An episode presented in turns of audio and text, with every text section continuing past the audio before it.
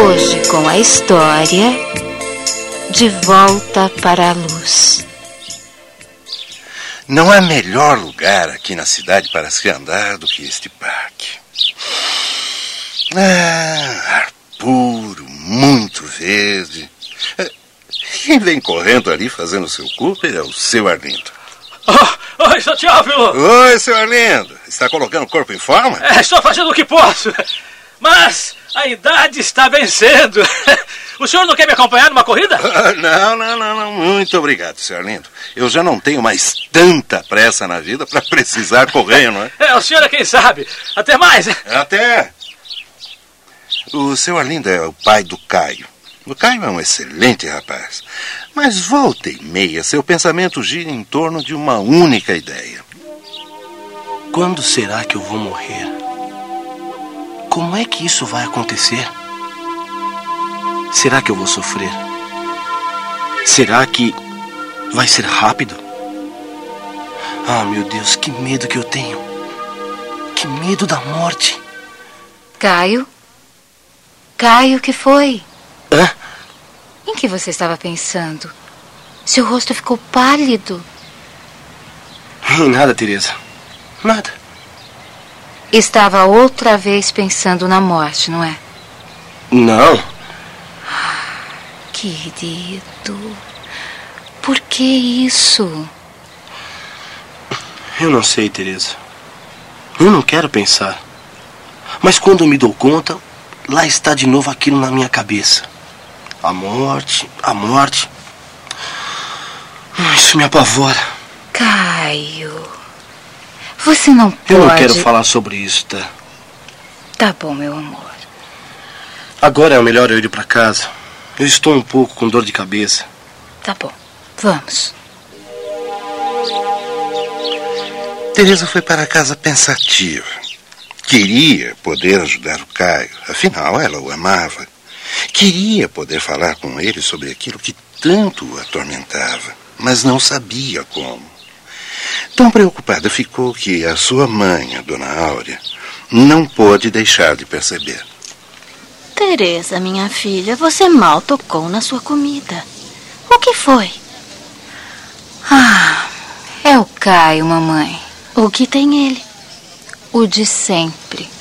De repente, vem aqueles pensamentos.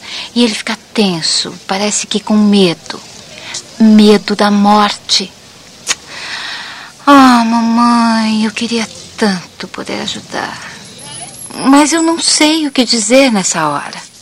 Você já experimentou falar do seu amor? Ah, mãe.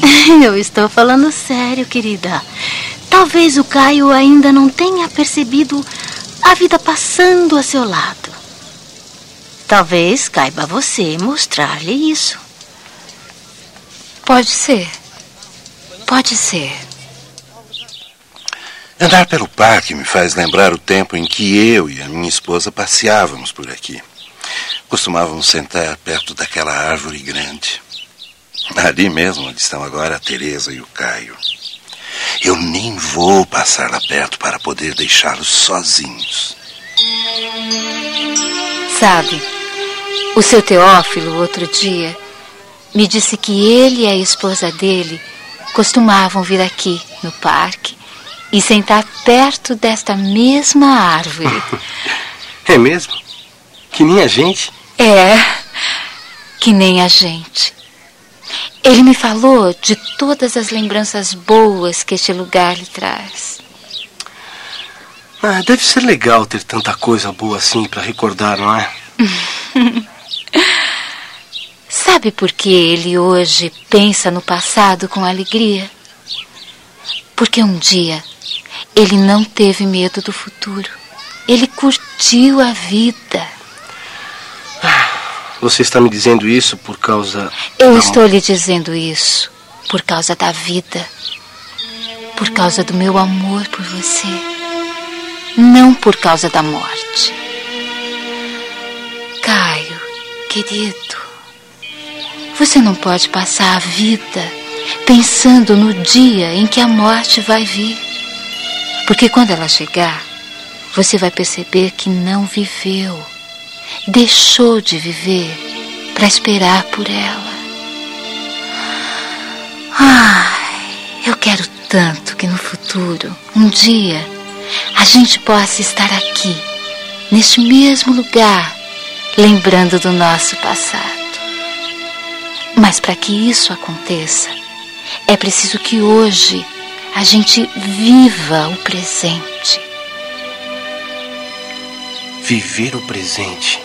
Que a gente viva cada momento. Que a gente viva cada momento. Você vai tentar fazer isso por mim? Vou. Vou tentar, Teresa. Vou tentar fazer isso pelo amor que eu sinto por você. Por você. E por mim mesmo.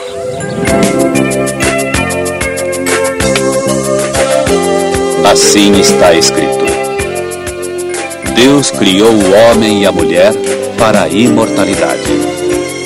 Livro da Sabedoria, capítulo 2, versículo 23.